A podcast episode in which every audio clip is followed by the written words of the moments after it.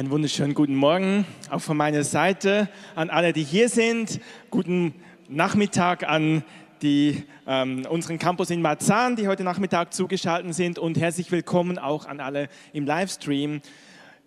Ach, ist das nicht toll, gemeinsam zusammen zu sein? Wir hatten gerade erst unsere Konferenz beendet. War die wunderbar? War die glorreich? Es war so, so genial. Ähm, diese dreieinhalb Konferenz war stark, es war ermutigend, es war begeisternd. Und wir freuen uns wirklich Zeugnisse zu hören von euch. Ich glaube, die werden erst noch reinkommen an dem, was du erlebt hast, an Transformation, an Veränderung, an ja, Motivation. Und ich selber persönlich, ich war gar nicht so oft hier. Ich war bei den Kids, bei der Kids-Konferenz und abends bei der Gebetsschule. Das heißt, ich freue mich noch drauf, die ganzen Sessions online nachzuhören. Da bin ich noch dabei. Aber ich kann euch sagen, auch bei den jungen Generationen, also bei den Kids und bei der Gebetsschule mit Kids und Teens, es war richtig stark. Wir hatten so eine Gegenwart Gottes. Wisst ihr, der Herr berührt alle Generationen, jung und alt. Und ich durfte das wirklich bezeugen, darf das bezeugen, was Gott tut. Das ist so begeisternd. Wirklich, es ist so begeisternd. Wir haben das Thema Jesuskultur gehabt. Wer jetzt im Livestream dabei ist und dreieinhalb, was ist das? Schaut gerne nach in unserer Mediathek. Wir werden auch jetzt dann im Laufe der kommenden Monate, sage ich mal, das nachbearbeiten und hochladen. Es ging um Jesuskultur, so leben wie Jesus, auch so frei sein wie Jesus. Wir hatten bei den Teens und Kids einen Neustart mit eingebaut, um wirklich Ballast abzuwerfen und frei zu sein. Es ging darum, so wie im Himmel, so auf Erden. Ihr kennt dieses Gebet, was Jesus uns beigebracht hat. Wir haben als Kinder, die Kinder wissen bereits, wie es im Himmel ist. Ich habe gefragt, gibt es im Himmel Krankheiten, gibt es im Himmel Krieg, gibt es im Himmel dieses und jenes. Die Kinder wissen, was es gibt und was es nicht gibt. Und wir haben das freigesetzt und haben echt erlebt, dass auch durch Gebet, wo die Kinder gebetet haben, Heilung passiert ist und Menschen geheilt wurden, durch Rückenschmerzen sind weggegangen. Wir haben wirklich wunderbare Dinge erlebt. Also Jesuskultur live. Und genau, wir haben gesehen, einfach und auch hier in den ganzen Vorträgen haben wir gehört darüber, dass diese Kultur des Himmels, seine Maßstäbe, sein Einfluss immer größer werden sollen auf diese Erde und in, in unserem Umfeld. Und mir geht es fast so wie dem Hebräerbriefschreiber im Kapitel 11, der aufzählt von all den Glaubenshelden und dann sagt er, was soll ich noch sagen? Mir fehlen die Worte und ich habe so gedacht, was soll ich euch heute sagen nach dieser dreieinhalb? Was soll ich euch noch sagen, nachdem das war so satt und so reich? Ich bin noch dabei nachzuhören, wie gesagt, von Jackie Pullinger über das, wie sie ein Herz hat für die Ärmsten der Armen, für die Drogensüchtigen, wie sie befreit werden. Von Bruder Jün, dem, seinem Sohn Isaac, der seinem Vater dient, den Vätern, Mütter zu ehren. Ähm, Christoph Wess, aber auch die ganzen prophetischen Worte. Das war so reich und satt und ich glaube, wir können davon zehren und zehren. Und doch habe ich für heute etwas gehört und ich möchte eigentlich direkt jetzt mit der Tür ins Haus fallen. ohne, ohne Anlauf direkt mit der Tür ins Haus fallen. Und zwar habe ich gehört eine Warnung. Ich habe eine Warnung gehört, jetzt seid ihr alle wach. Ähm, ich habe gehört vom Heiligen Geist, dass er sagt, Vorsicht, Vorsicht. Und ich habe dieses Wort gehört, Empörung. Empörung. Wisst ihr, wir kommen aus einer wunderbaren Zeit und ich habe gehört, dass der Heilige Geist uns etwas sagen will heute in Bezug auf der Zeit, in der wir sind. Diese dreieinhalb Konferenz hat ja etwas zu tun mit den Zeiten, in denen wir leben, mit den Dynamiken, die sind, bevor Jesus zurückkommt und seine Herrschaft antritt. Amen. Er wird sein Reich antreten, er wird regieren aus Zion. Psalm 2, habe ich meinen König eingesetzt auf Zion. Er wird regieren. Und als die Jünger Jesus gefragt haben, Jesus, erzähle uns, was sind denn die Zeichen deiner Ankunft? Was sind denn die Zeichen, bevor das geschieht? Hat Jesus gesagt, und ich möchte mit euch ins, direkt ins Wort gehen und ihr könnt gerne die zweite Folie einblenden. Jesus hat gesagt in Lukas 21, Vers 9, wenn ihr aber von Kriegen und Empörungen hören werdet, so erschreckt nicht. Denn dies muss zuvor geschehen, aber das Ende ist noch nicht. Jesus sagt, ihr werdet von Empörungen hören. Und ich habe einfach mal nachgeschaut. Es gibt ja, ich, jetzt, ich kann jetzt nicht Griechisch, aber es gibt ja wunderbare Bibelnachschlagewerke mit Strongs, Konkordanzen und Nummern. Und ich habe mal nachgeschaut, die Strongs 181, Akastasia oder wie man es auch immer ausspricht, heißt die Unruhe, also politische Unstabilität, Tumult, Aufruhr, heißt auch Unordnung, ein, eine Unstabilität Stabilität, Zustand der Unordnung, Verwirrung. Und ich habe mir so gedacht, wow, wir leben wirklich in Zeiten, wo wir Unruhe, wo wir Unordnung, wo wir politische Unstabilitäten feststellen. In vielen Orten der Welt sind Dinge sehr, sehr instabil. Stimmt's?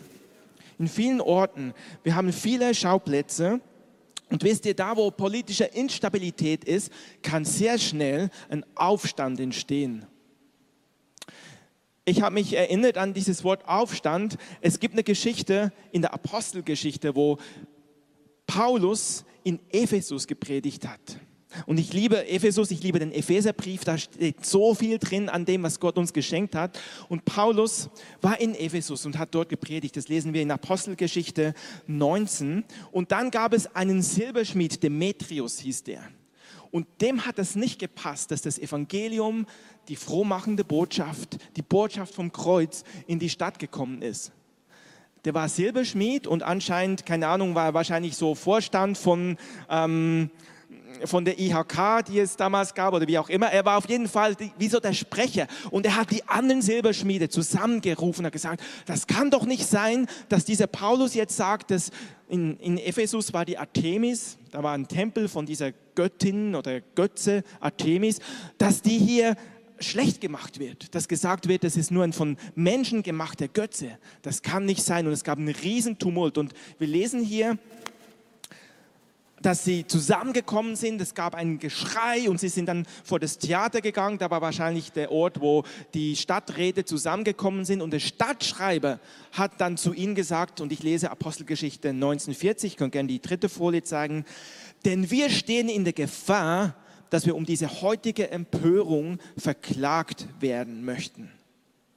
Also hier steht nochmal das Wort Empörung und ich habe nochmal nachgeschaut in den Strongs. Da ist ein anderes Wort, das ist die 4714 Stasis und ähm, heißt unter anderem der Aufstand, der politische Aufstand, Tumult. Wenn es kriegerisch sogar ist, kann es sogar bis zum Bürgerkrieg gehen. Ähm, poetisch der Streit, Zwiespalt, verschiedene Meinungen, Hader, Zwist, Parteiung oder auch Empörung, Auflehnung und Aufruhr. Und ich habe empfunden, dass der Heilige Geist etwas über Empörung reden möchte. Und deswegen habe ich angefangen zu forschen. Also ich habe wirklich erstmal nur dieses Wort gehört und hab, bin da reingegangen. Und wisst ihr, vor einem Monat, ein bisschen mehr als vor einem Monat, am 7. Oktober, ist etwas Undenkbares passiert. Und zwar hat die Hamas aus dem Gazastreifen an dem Feiertag, wo sie gefeiert haben, wo sie feiern wollten, dass die das Wort Gottes bekommen haben, Simchat Torah, wo sie feiern wollten, ganz in den frühen Morgenstunden, als sie noch geschlafen haben, sind Terroristen über einen Zaun den durchbrochen und haben ein Gemetzel angerichtet. Sie haben 1400 unschuldige Zivilisten brutalst abgeschlachtet, haben über 240 Männer, Frauen, Kinder, Alte verschleppt in den Gazastreifen und die Welt stand unter Schock. Und es ist schockierend, und man findet keine Worte. Die Welt stand unter Schock. Und ich möchte euch etwas sagen. Ich stehe immer mehr unter Schock dafür, dass dieser Schock nur so kurz anhielt. Eine knappe Woche. Also bereits hier in Berlin auf der Sonnenallee gab es schon am gleichen Tag, als die Attacke war, gab es Feiern, wo Leute gefeiert haben. Ähm, und jetzt ist es so, dass in den ganzen Städten plötzlich die öffentliche Meinung sich geändert hat. Es gibt ganze Rallyes, wo ganze Volksmassen durch die Straßen paradieren, in Berlin, in London, in Paris, aber auch in Australien, in den USA und Sachen rufen, wo sie wahrscheinlich nicht wissen, was das bedeutet. Wo sie mit IS-Flaggen rumlaufen. IS, ich erinnere, vor ein paar Jahren der islamische Staat, der ebenso Menschen abgeschlachtet hatte, wo wir schockiert waren. Diese Fahnen werden teilweise durch europäische Städte getragen. Und ich bin schockiert. Und es ist mir so, dass das nicht einfach nur so neutral ist, es ist geistlich. Es ist geistlich und ich glaube, diese Menschen, sie sind empört. Die Menschen, die da paradieren, sind empört über die Reaktion von Israel gegen den Angriff aber es ist mehr. Es ist nicht nur eine Empörung auf eine Reaktion auf den Angriff, da ist mehr. da ist eine geistliche Sache dahinter, es ist ein eigentlich Antisemitismus. Und wir verstehen das geistlich, weil wir wissen, dass Gott, also wer bei uns den Multiplikatorenkurs besucht hat, ansonsten ab Januar gibt es einen neuen Durchlauf, lade ich herzlich dazu ein. Da reden wir über diese Dinge. Wir reden darüber, warum es wichtig ist, dass, was das Volk Israel mit uns zu tun hat, was, das, was Jesus als jüdischer König damit zu tun hat. Das ist wichtig für uns. Auf jeden Fall reden wir darüber. Und wisst ihr, diese Woche, und ihr könnt gerne die Folie 4 zeigen, diese Woche hat sich die Reichsprogromnacht oder die Reichskristallnacht zum 25. Mal gejährt. Und ich habe hier so ein Bild gesehen. Auf der einen Seite seht ihr, was damals in Berlin war, 1938. Und rechts ist ein Bild, eingeschlagene Schaufenster in London, ein jüdisches Geschäft. Und es gibt da Parallelen und die sind erschreckend und lassen vor allem unsere ähm, jüdischen Mitbürgerinnen und Bürger in Angst verfallen. Wisst ihr, Jesus hat dazu gesagt, erschreckt nicht. Jesus hat gesagt, wenn ihr Empörungen seht, erschreckt nicht, es muss geschehen. Es muss geschehen, es ist noch nicht das Ende. Also, ich hatte fest, der erste Teil von der Warnung ist, erschreckt nicht. Also Empörungen kommen, das steht hier in der Bibel, es kommen Empörungen, aber Jesus sagt, erschreckt nicht. Ich habe aber empfunden, ich glaube, wir sind nicht unbedingt, ich, ich gehe davon aus, ich rede heute zu Menschen hier und auch im Livestream, die nicht unbedingt mitparodieren. Ich gehe davon aus, dass ihr Menschen seid, die nicht ähm, irgendwelche Sprüche kandieren, skandieren, Entschuldigung, ähm, sondern ich denke, Mensch, ihr seid Menschen, die nicht in einen Tumult einfach mitlaufen und sich mitreißen lassen. Aber es geht um einen anderen Punkt, um einen noch tieferen Punkt. Und zwar, es geht nicht um äußere Empörung in erster Linie, sondern die sich in einen Tumult äußern, sondern es geht um eine innere Sache. Es geht um eine innere Empörung, eine innere Empörung, die ähm, die quasi diesem Tumult zugrunde liegt. Und ich habe empfunden, dass das etwas ist, was sehr wohl auch Christenmenschen betrifft. Nachfolger von Jesus. Es gibt eine Art von innerer Empörung, die auch uns anspricht. Und hier möchte ich mit euch kurz mal reingehen und ihr könnt gerne die Folie 5 einblenden. Und zwar ist es so, wir alle sind ja geprägt durch unsere Kultur, durch die Erziehung, durch die Eltern, wo wir aufgewachsen sind. Wir haben ein inneres Bild, wir haben innere Maßstäbe. Wir haben ein inneres, eine innere Vorstellung, was gut und was falsch ist. Wir haben eine innere Vorstellung, was richtig und falsch ist, was gut und schlecht ist. Stimmt's? Wir haben so ein inneres, einen inneren Kompass. Und wisst ihr, ich habe mich gefragt, was passiert, wenn du zum Beispiel in deine Live Group zusammenkommst und da ist jemand in deiner Live-Group, der eine innere Meinung hat oder eine Meinung hat, die dem komplett entgegengeht. Was ist, wenn jemand in einer Live-Group ist, der eine Sache, wo für dich völlig klar ist, da so ist es und keine Diskussion, der völlig was anderes sagt? Also du bist in der Live-Group, ihr seid zusammen, ihr esst schön, macht vielleicht Lobpreis, dann redet ihr über ein Thema und du sagst, ja, so ist es. Und dann sagt der andere, nö, so ist es nicht. Ich sehe es gerade anders. Was ist dann? Spür mal in dein Herz rein. Oder ich möchte sogar noch weiter treiben. Was ist, wenn du in einer Live-Group bist? Ich spreche jetzt nicht zu den Trainee-Leitern oder Leitern. Wenn du ein Teilnehmer bist oder du bist hier in der Gemeinde und dein Live-Group-Leiter entscheidet etwas, wo du völlig anderer Meinung bist. Oder eine Gemeindeleitung entscheidet etwas, wo du sagst, das kann ich gar nicht sehen. Was ist dann? Oder wir können sogar noch weiter treiben. Was ist, wenn ein Leiter einen Fehler macht, wo du sagst, das geht gar nicht?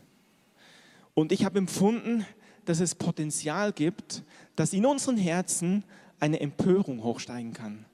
Und da habe ich empfunden, dass der Heilige Geist sagt, Vorsicht. Und ich möchte mit euch kurz einen Schritt zurückgehen, einen kleinen Schritt zurückgehen und ihr könnt gerne die nächste Folie einblenden und ich möchte ein Bild zeichnen, Ein Bildzeichen, was Gott für Absichten hat mit uns als Haus, als Leib, als Gemeinde, als Brüdern und Schwestern. Ich möchte ein Bild zeigen und ich möchte mal lesen und wenn ihr Bibel habt, dürft ihr gerne auch mit aufschlagen im Johannesevangelium, Kapitel 17, Vers 20. Ich liebe das Johannesevangelium, weil das ist der Jünger Jesu, den Jesus lieb hatte, der so nahe war an ihm, Johannes. Und ähm, hier schreibt er ein Gebet auf, was Jesus selbst gebetet hat für uns. Ich weiß auch, ich war Teenager, als ich das zum ersten Mal bewusst gelesen habe. Und diese Stelle hier, ähm, sagt Jesus, ich bitte nicht nur für die, also ich lese es mal vor, Jesus betet für seine Jünger, also für seine zwölf. Und dann sagt Jesus, aber nicht für diese alleine, Vers 20, bitte ich, sondern auch für die, die durch ihr Wort an mich glauben. Das bist du und das bin ich.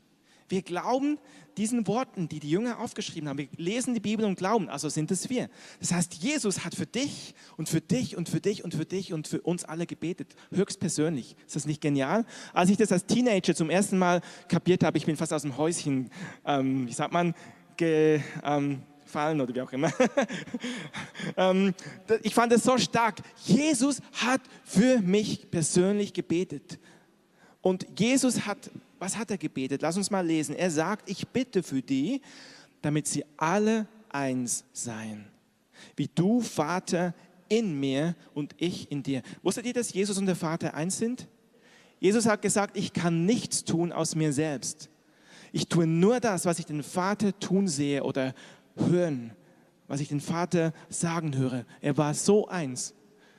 Und Jesus sagt, ich bete, dass du, Daniel, und du, Anja, genauso eins bist mit mir und dem Vater, wie ich mit meinem Vater eins bin. Dann geht es weiter. Damit sie alle eins sein, wie du, Vater, in mir und ich in dir, damit auch sie in uns eins sein. Das ist ein Mysterium. Ich kann euch nicht erklären, wie das geht, aber glauben müssen es. nee, es ist ein Mysterium, in ihm eins zu sein das sollen wir erleben, dass wir eins sind, damit, es gibt einen Auftrag, die Welt glaube, dass du mich gesandt hast. Und ich möchte gleich weiterlesen, Epheser 4. Epheser 4 spricht so in die gleiche Richtung. Da heißt es, Epheser 4 ab Vers 23, nee, Entschuldigung, ab Vers 11, Entschuldigung. Und er, also Jesus hat die einen gegeben als Apostel, Propheten, Hirten, Lehrer, Evangelisten. Diese fünf Dienste, die kennen wir oder haben bestimmt schon mal gehört. Ansonsten hörst du es jetzt. Es gibt verschiedene Ausrüstungen. Wofür hat er die gegeben? Vers 12, zur Ausrüstung der Heiligen. Wer ist hier heilig? Wer ist heilig? Also wenn ihr an Jesus glaubt und am Kreuz eure Schuld abgegeben habt, dürft ihr alle die Hände hochhalten. Ihr seid nicht aus euch selber heilig. Er macht uns heilig. Also wir sind die Heiligen. Und die Bibel sagt hier, er hat diese Dienste gegeben, damit du und ich alle hingelangen zur Einheit des Glaubens. Also wir sollen hingelangen zur Einheit des Glaubens. Also wir sollen in unserem Glauben eins sein. Und ich finde es interessant, ähm, genau, und zur Erkenntnis des Sohnes Gottes, zu vollen Mannesreife, zum Maß der vollen Reife Christi. Es geht nicht darum, dass wir eins sind in allem, was wir tun, aber eins sind in dem, was wir glauben. Dass wir an diesen Sohn Gottes glauben, der für uns sein Leben gegeben hat. Dass wir eins sind in unserem Nachjagen, ihn zu erkennen in diese Intimität hineinzukommen, vor ihm zu sein, wie wir es eben gemacht haben, ihn anzubeten, ihn zu lieben. Da drin sollen wir eins sein. Und wisst ihr, der Approach, wie das stattfindet, mag verschieden sein. Manche ich, ich, ich, überspitze es ein bisschen. Manche beten gerne, indem sie sich irgendwo hinsetzen, vielleicht eine Kerze anzünden, vielleicht sogar noch ein Räucherstäbchen, also nicht ein esoterisches, aber so ein Räucherwerk das gibt es. In der katholischen Geschwister zum Beispiel mögen das gerne. Ich weiß, Johannes Hartl liebt es auch. Da ist nichts falsch dabei. Das hilft uns, manchmal uns zu konzentrieren, weil wir sind ein Wesen mit fünf Sinnen und wir dürfen die alle nutzen, um Jesus zu begegnen. Okay? Also, manche mögen das. Manche gehen gerne draußen spazieren in der Natur. Manche lieben es laut und wow, und manche vielleicht eher ruhig. Wir haben ja auch im Gebetshaus wache Stille, also nicht schlafend, aber wache Stille oder Anbetung, Lobpreis, verschiedene Formen, das ist völlig okay. Aber in dem, dass wir uns ihm zunähern, werden wir auch untereinander näher. Versteht ihr? Wenn ich da bin und du da bist, aber ich gehe auf Jesus zu und du gehst auch auf Jesus zu, verschwindet automatisch der Abstand zwischen uns. In diesem sollen wir eins sein, ihn zu erkennen, ihn zu lieben. Und dann möchte ich noch vorlesen, ein bisschen weiter. Ähm, und weiter zurück ins Alte Testament, im letzten Buch, eine Stelle, die ich so sehr liebe. Und zwar in Malachi, Kapitel 3, letzter Teil des Alten Testamentes. Des Alten Testamentes, da steht es, hier, ich sende euch den Propheten Elia, bevor der Tag des Herrn kommt, der große und furchtbare. Und jetzt, Vers 24, und er, also der Prophet Elia, beziehungsweise der kommt in diesem Geist, in diesem Spirit. Elia war der, der gesagt hat, macht einen Weg. Also Johannes der Täufer hat gesagt, bahnt einen Weg, aber Jesus hat gesagt, Johannes der Täufer hat diesen Weg im Geist des Elias gebahnt. Also der Dienst von Elia ist, er bahnt einen Weg. Er bahnt einen Weg. Und dann heißt es hier, er kommt und was wird er tun? Er wird das Herz der Väter zu den Söhnen und das Herz der Söhne zu ihren Vätern umkehren lassen. Also es kommt etwas über die Gemeinde, ein, eine Wirksamkeit, eine Geisteswirksamkeit, ein, ein, eine Wirksamkeit von Gott durch verschiedene Dienste, durch verschiedene Rufe, durch verschiedene Prediger, durch verschiedene Väter und Mütter, die eine Einheit schaffen. Wisst ihr, in unserer Gesellschaft sehen wir, wie die einzelnen Generationen, Gen X und Gen, was sie auch alles heißen, Resa könnte die viel besser zitieren, ähm, dass die sich absonnen. Die sind einzeln, die sind hier, die sind da und es ist so fast ein Battle und die Alten schieben wir ab und die Jungen sind uns zu laut. Wisst ihr, im Haus Gottes haben alle Platz. Unsere liebe Jutta sagt es immer, sie stellt sich immer eine lange Tafel vor und sagt, alle sollen da Platz haben. Und das wollen wir hier praktizieren. Und das ist aber eine geistliche Komponente, dass das Herz der Väter zu den Söhnen und das Herz der Söhne zu den Vätern umkehrt. Es spricht von einer Einheit. Und das ist das, was Gott will. Okay? Das ist das, was Gott tun will. Könnt ihr, könnt es fühlen? Das ist seine Agenda für uns als Gemeinde, als Braut, dass wir zusammenstehen in Einheit, dem Bräutigam nachjagen. Und da, wo er selbst gegenwärtig ist, wird seine Herrlichkeit sichtbar werden. Ich möchte mit euch noch lesen, Johannes 17, 22, ein bisschen weiter hinten im Gebet von Jesus, da sagt er, und die Herrlichkeit, wer liebt Gottes Herrlichkeit? Die Herrlichkeit, wo Kranke geheilt werden, Lahme wieder gehen können, Blinde sehen, wo solche, die Jesaja 61, die verschmachteten Herzen sind, die Laien berührt werden und geheilt werden. In dieser Herrlichkeit, die Herrlichkeit, die der Vater Jesus gegeben hat, sagt Jesus, habe ich ihnen gegeben, damit, wisst ihr was? Warum hat er sie uns gegeben? Damit, wer sieht's? Damit sie eins sind. Amen. Diese Herrlichkeit macht etwas, dass wir sagen, wow, wir strecken uns aus. Wir können nicht warten, bis wir endlich wieder hier im Mottowerk zusammenkommen und ihn anbeten oder im Gebetshaus, Freitagabend oder Mittwoch früh oder wann auch immer, oder in der Live-Gruppe zusammenkommen und ihn anbeten, da wo die Herrlichkeit ist. Wie damals, als sie die Bundeslade hatten, wo sie die Gegenwart Gottes da war. Wir können nicht mehr warten. Wir kommen zusammen und er berührt uns und wir sind eins. Und dann heißt es wiederum, damit die Welt erkenne, dass du mich gesandt hast. Wisst ihr, es hat ein Ziel, die Welt soll es erkennen. Oder ich stelle nochmal die Gegenfrage, woran erkennt die Welt, dass wir die Jünger von Jesus sind? An der Liebe, die wir untereinander haben. Genau, das steht in Johannes 13, 34. Und jetzt möchte ich zurückkommen, das war jetzt quasi rausgezoomt und jetzt komme ich zurück zu dem Wort zu der Warnung, was immer noch da ist, diese Empörung. Der Feind, es gibt realen Feind von Jesus und von uns, der möchte das nicht. Wusstet ihr das? Der mag keine Einheit. der mag keine Einheit. Der Feind will nicht Einheit, sondern er will einen Keil reinbringen in die Beziehungen. Einen Keil, der uns trennt. Und das macht er vor allem und mit durch eine Empörung. Deswegen die Warnung, Achtung, Empörung. Empörung, empört sein über den anderen ist Gift und es zerstört Gottes Agenda. Die Agenda, die ich ebenso skizziert habe. Nochmal, es geht nicht um die Einheit von Meinungen. Es geht nicht darum, dass wir alles, alle die gleiche Meinung haben. Es geht um die Einheit des Glaubens, haben wir gelesen. Es geht um die Einheit des Glaubens, ihn zu erkennen, um diese Intimität mit ihm. Das vereint uns. Und ihr Lieben, ich möchte uns etwas sagen. Und das war so ein bisschen der Battle. Wir kommen jetzt aus dieser glorreichen Zeit, aus dieser Konferenz, wo die Herrlichkeit Gottes sich gelagert hat. Und jetzt so ein Wort. Aber ich möchte uns was sagen. Wir sind aktuell wenn ich das so sagen darf, ein bisschen in einer Bubble. Wir sind noch so ein bisschen geflasht und es ist völlig okay. Wir sind so in diesem Konferenzmodus vielleicht noch und spüren noch, wie toll das war. Wir sind irgendwo in einer Bubble aus dieser wunderbaren Konferenz. Und ich will euch sagen, ich muss kein Prophet sein, um euch zu sagen, es kommen Stolperfallen.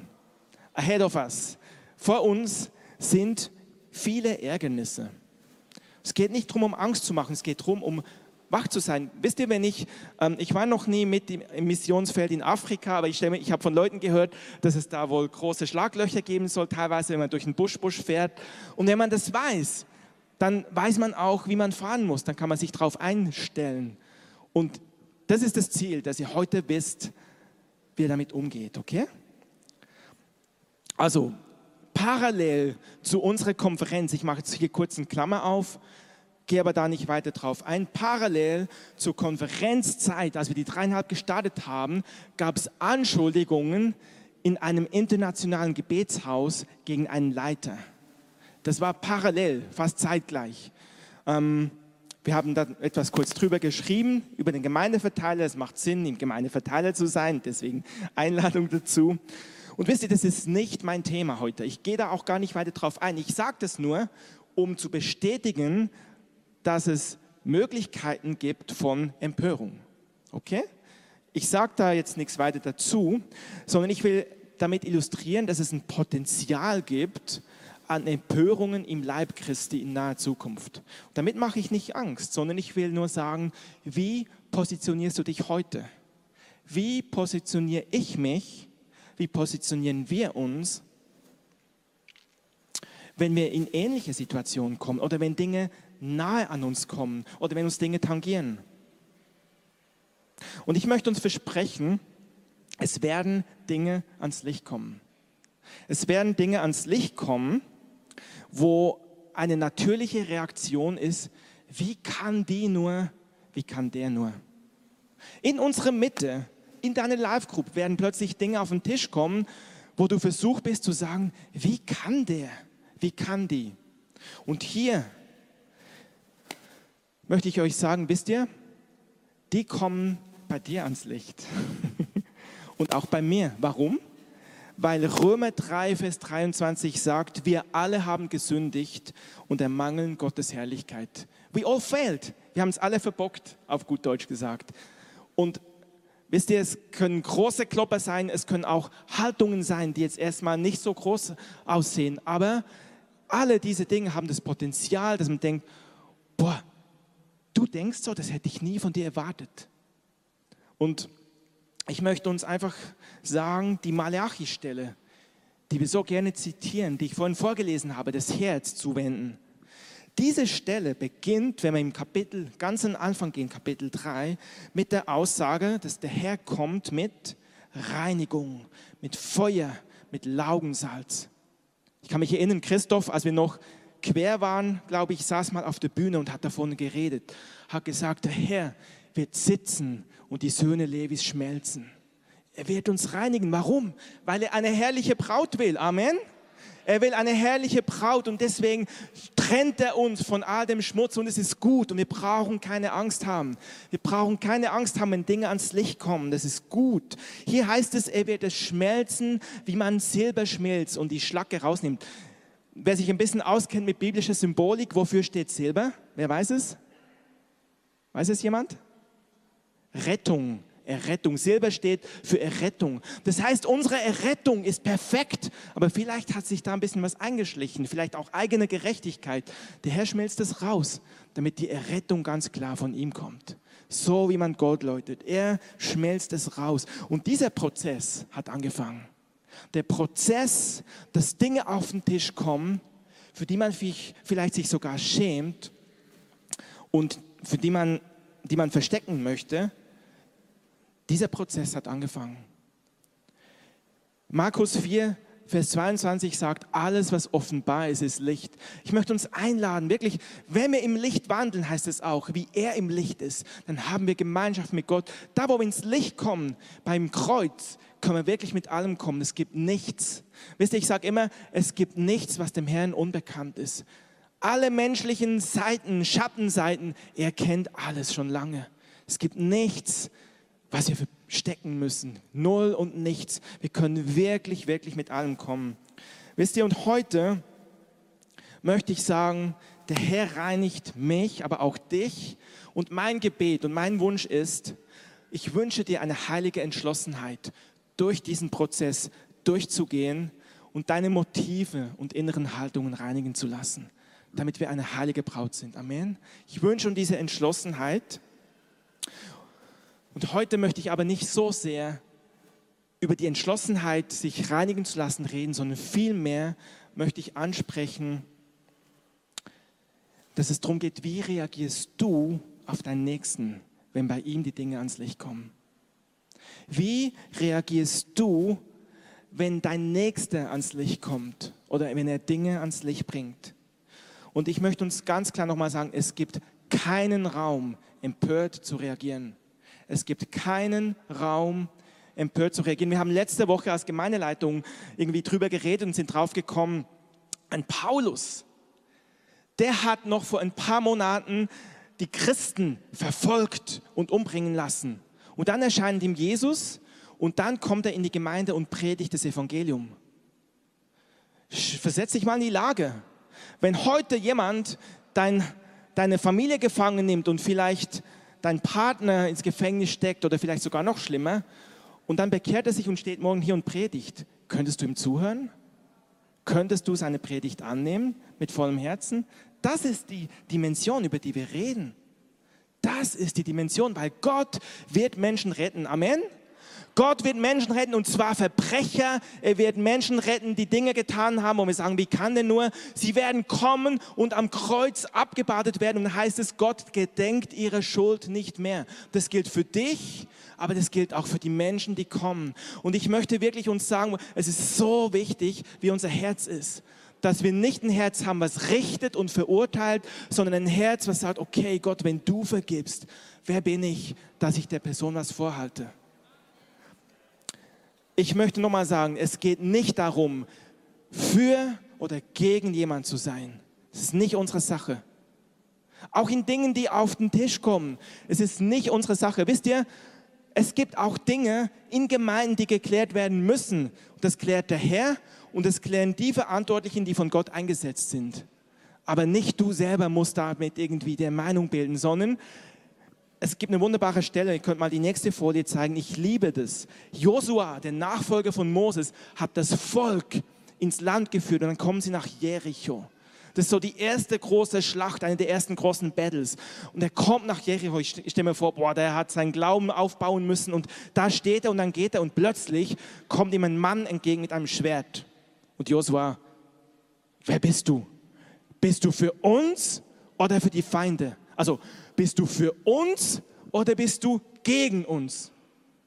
Bist du für uns oder bist du gegen uns? Das war ein gewaltiger Streiter. Das war ein Engel, sagt die Bibel. Und was sagt er? Das eine, könnte fast Jesus sein. So eine typische Antwort, die auch Jesus sagt. Bist du für oder für? Und er sagt, nein.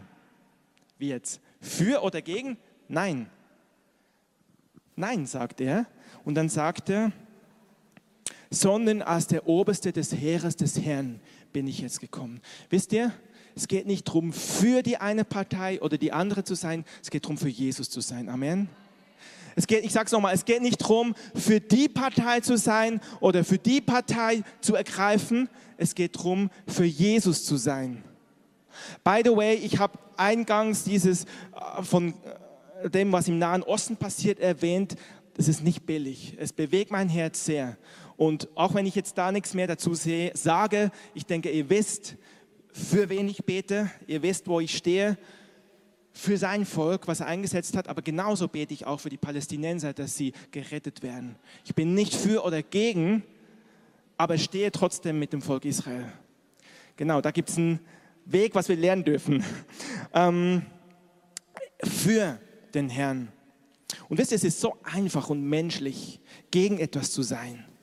Aber unsere Aufgabe ist, für den Herrn zu sein. Und ich möchte so langsam in einen letzten Teil kommen und ich empfinde, es gibt einen Schlüssel, was uns davor bewahrt, empört zu sein. Nochmal, versetz dich in die Lage. Was ist, wenn ein Leiter, wenn eine Gemeindeleitung was macht oder wenn jemand, keine Ahnung, aus einer bekannten Gemeinde, die du kennst, hier, nein, in Jesu Namen nicht, aber egal, selbst wenn dein Live-Group-Leiter, wenn irgendwas ins Licht kommst, wo deine menschliche Reaktion ist, wie kann der, wie kann die?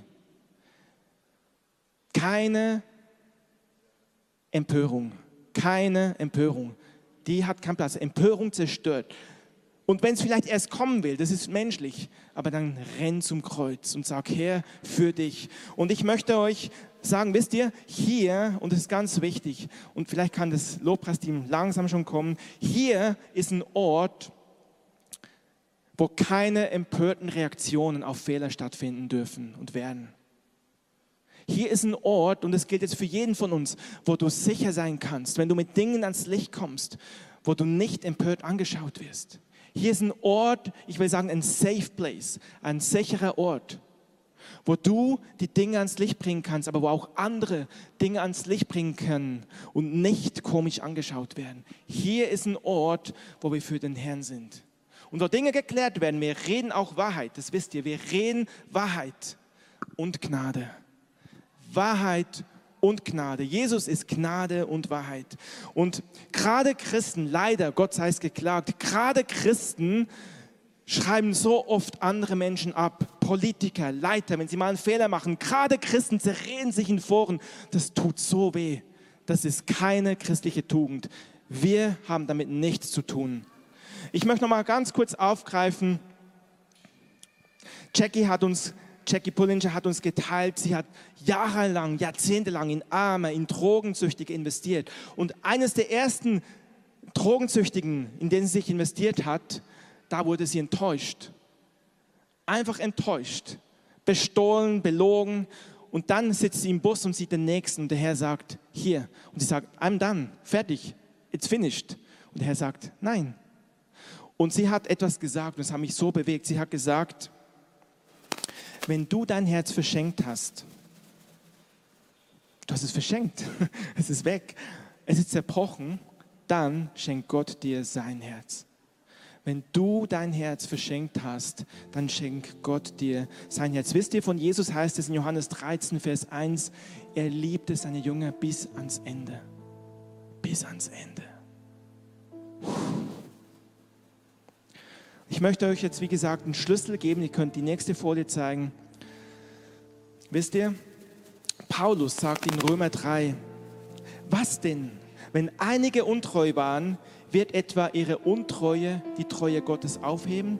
Denk mal an den David, der Ehebruch begangen hat, der das versucht hat zu vertuschen durch einen Mord und am Ende seines Lebens, ja, er hat Buße getan und ist umgewendet. Am Ende seines Lebens sagt Gott, ein Mann nach meinem Herzen. Könntest du das jemandem attributieren, der fremdgegangen ist und jemand umgebracht hat und dann Buße getan hat? Kannst du sagen, du bist eine Frau und ein Mann nach dem Herzen Gottes? Das war im Alten Testament wohlgemerkt. Wie viel größer ist die Zeit der Gnade? Wir sind Männer und Frauen nach dem Herzen Gottes, egal was wir getan haben, wenn wir zu ihm kommen. Und wisst ihr, ich lese weiter im Römer 3. Wird etwa ihre Untreue die Treue Gottes aufheben? Auf keinen Fall. Vielmehr, sei es so. Und jetzt, das ist ein Satz, den ich mir ganz tief gemerkt habe. Gott ist wahrhaftig. Wisst ihr, es gibt einen Maßstab im ganzen Universum. Ein Maßstab der absoluten Reinheit und Gerechtigkeit und Heiligkeit. Gott ist wahrhaftig. Und jeder Mensch ein Lügner. Wir alle haben gefehlt. Wir alle haben gefehlt. Im Lichte Gottes sind wir alle wie, wie Lügner. Meistens lügen wir uns selbst.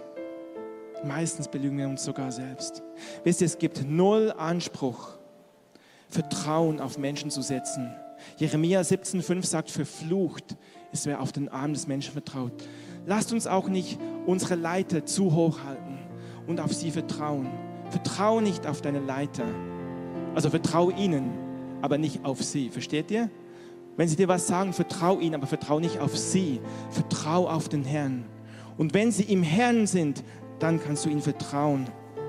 Wisst ihr, unsere Aufgabe, und das ist der Schluss, äh, ist der Schlüssel, ist, und ich habe die Predigt genannt, empört oder zerbrochen. Unsere Aufgabe ist, dass wir zerbrochen sind, wie ein Abraham, der für die Sodomite eintritt und sagt, Herr, wenn es 50 Gerechte sind, 40, 30, erbarme dich. Unsere Aufgabe ist, wenn wir deinen Bruder sündigen siehst, dass wir ihn rausreißen. Unsere Aufgabe ist, barmherzig zu sein, wie unser himmlischer Vater barmherzig ist. Unsere Aufgabe ist, dass wir zerbrochen sind über die Schuld, erstmal von uns selber, auch über die Schuld vom Nächsten. Das ist unsere Aufgabe. Und dann als letzte Stelle könnt ihr die nächste, ähm, genau diese Folie, da steht es, in Jesaja sagt der Herr, Gott sucht Menschen, die in die Bresche steigen. Er sagt, und ich blickte umher, aber da war keiner, der half. Und ich wunderte mich, aber da war keiner, der mich unterstützte. Und ich sage heute, Vater im Himmel, wir sind hier und wir wollen in die Bresche steigen. Wir wollen von denen sein, die dich unterstützen. Und ich möchte zum Schluss kommen. Ich hätte noch so, so viel zu sagen. Aber Worte können eh nicht auswirken, was ich auf dem Herzen habe und was ich empfunden habe für unser Haus. Darum, wir gehen direkt in eine Ministry-Zeit und danke Jesus. Das ist ein heiliger Moment. Wir machen es jetzt so, es ist gleich zehn nach. In fünf Minuten, ich sage das jetzt einfach schon, in fünf Minuten, wenn ihr Kinder da habt, müsstet ihr sie bitte abholen gehen. Also in fünf Minuten holt gerne eure Kinder ab und ihr dürft sie nachher wieder hinbringen. Und irgendwie empfinde ich, es ist eine Zeit, wo wir einfach in die Ministry-Zeit rein wollen. Wenn du gehen musst, also äh, wir machen jetzt hier nicht einen offiziellen Schluss, ihr seid entlassen, wenn ihr gehen müsst, wünschen euch einen wunderbaren Sonntag, aber ich empfinde, wir wollen wirklich da reingehen. Es ist ein heiliger Moment und wenn ihr wollt, dürft ihr auch schon reagieren und auch nach vorne kommen. Ich empfinde, dass wir für drei Gruppen ganz besonders beten. Ich empfinde wirklich nochmal diese Warnung, Empörung. Wenn du da bist und du merkst, du hast mit Empörung zu tun, wenn du merkst, es gibt Dinge, die du liest, die du hörst, die in dir eine Empörung aufsteigen lassen, dann will Papa, will Gott heute sein Herz verschenken. Er will uns sein Herz geben, was in den Riss tritt, was nicht empört ist, sondern was in den Riss tritt. Der Vater will uns sein Herz geben, das Herz, was Jesus hatte, der am Kreuz hing und sagt, Vater, vergib, sie wissen nicht, was sie tun. Vater, vergib, denn sie wissen nicht, was sie tun. Wenn du da bist und merkst, und wie gesagt, brauchst dich nicht schämen, wenn du merkst, da kommen manchmal diese Empörungen, es ist heute ein Tag, wo der Herr einen Exchange macht, einen Tausch, wo er diese Empörung, diese Energie umwandelt in eine Last und Fürbitte, in einen Zerbruch für sein Herz. Und eine zweite Gruppe empfinde ich, dass Gott uns wie so einen Mantel umlegt. Wir stehen vor einer Schwelle, wo Gott Dinge noch mehr bewegt, wo Menschen kommen werden, wo auch Dinge offenbar wird. Christoph hat auch mal diesen Traum geteilt, face down, wo Dinge vielleicht auch hervorkommen. Wir stehen an einer Schwelle, wo Gott seine Gnade und seine Erbarmen ausgießt in unsere Mitte, wo Menschen heil werden und wiederhergestellt werden. Und wo du gefragt bist, das zu bestätigen, was Gott tut. Wo du gefragt bist, deinen Arm um den zu legen, der gerade Buße tut von seinem Ehebruch. Wo du gerufen bist, den zu trösten, der vielleicht alles verbockt hat, Schuld gemacht hat, Steuern hinterzogen hat, was auch immer, und vor das Kreuz kommt und du weißt, ich bin nicht besser. Ich lege meinen Arm um ihn, um sie und sage, du bist ein Held. Gott schenkt dir Vergebung. Wir sind gerufen, diese Vergebung auf andere freizusetzen. Wir sind berufen und Gott will uns diese Gnade geben. Auch, dass wir einem Paulus zuhören können, wenn er gestern noch mein Besitztum zerstört hat. Auch, dass wir ein Politiker, der vielleicht Gesetze gemacht hat, die uns total geärgert haben und er bekehrt sich, dass wir passieren. Und er predigt vielleicht hier oder gibt mal ein Zeugnis, dass du ihn feiern kannst und keinen Groll in deinem Herzen hast. Gott will etwas ausgießen. Und ich möchte mal bitten, dass alle Beter, die jetzt nicht selber irgendwie vor dem Herrn sind, nach vorne kommen. Also das Gebetsteam, wir brauchen euch. Also alle, die jetzt nicht selber am Empfangen sind, Beter, Live-Group-Leiter, die ihr ähm, trainiert seid, kommt bitte nach vorne. Ich empfinde, es gibt noch eine dritte Gruppe. Ist irgendwie kein Zufall, dass wir heute ein Kreuz haben. Das war so nicht abgesprochen, aber das ist wirklich, ähm, vielleicht kann das Aufbauteam sogar das Pult hier wegnehmen, dass wir das Kreuz besser sehen können. Ich empfinde, die dritte Gruppe ist, es ist heute ein Tag, wo du mit deinem Schrott ans Licht kommen kannst. Ich empfinde, manche sind da, du trägst etwas viel zu lange schon. Und es gibt nichts, was nicht offenbar werden wird. Es ist gut, es selber ans Licht zu bringen und Vergebung und Freiheit zu empfangen. Ich empfinde wirklich, dass Gott Dinge befreien will. Und ich möchte alle Beter, die da sind, wirklich, ich möchte euch bitten, dass ihr euer Herz, hör mal zu, ihr Beter, prüft euer Herz. Dass wenn Leute zu euch kommen und Dinge bekennen, dass ihr merkt, ihr seid auf der Seite, dass ihr Gnade geben könnt. Wenn du merkst, oh, vielleicht ärgert mich das, vielleicht ist dann bei mir auch diese Eifer, dann dann empfang erstmal noch. Aber wenn du da bist und sagst, Herr, ich möchte Vergebung zusprechen, ich möchte Vergebung zusprechen, dann kann es geschehen. Und vielleicht dimmen wir ein bisschen das Licht und ihr könnt einfach nach vorne kommen.